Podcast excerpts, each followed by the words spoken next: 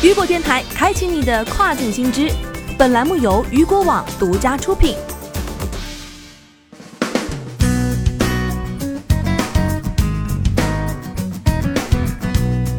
Hello，大家好，欢迎大家收听这个时段的跨境风云。接下来的时间将带大家来关注到的是亚马逊远程医疗试点计划扩展至西雅图地区仓库员工。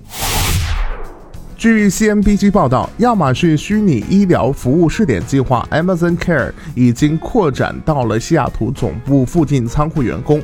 那么在此之前，该服务仅面向在公司西雅图总部工作的亚马逊员工及其家属开放，他们可以通过员工福利门户使用该功能。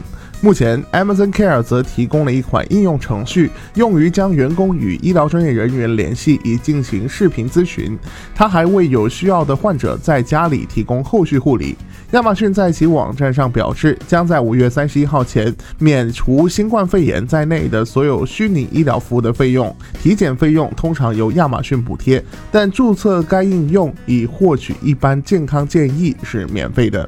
同时，此次的 Amazon Care 的扩张也是在计划中的，同时也正值一个重要的时刻，在美国各地的仓储物流中心已有多名员工因新冠疫情而去世。据了解，在今年二月份，Amazon Care 虚拟医疗服务面向在公司总部工作的亚马逊员工及其家属开放。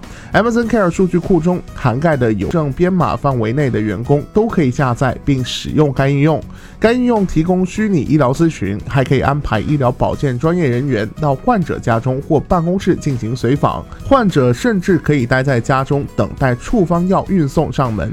为了方便员工了解该项权益，公司也已经在整个园区中派驻了代表。好的，以上就是这个时段雨果电台为您推送到最新一期的跨境风云。想要了解更多跨境电商资讯，您还可以持续关注到雨果网。我是大熊，我们下个时段见，拜拜。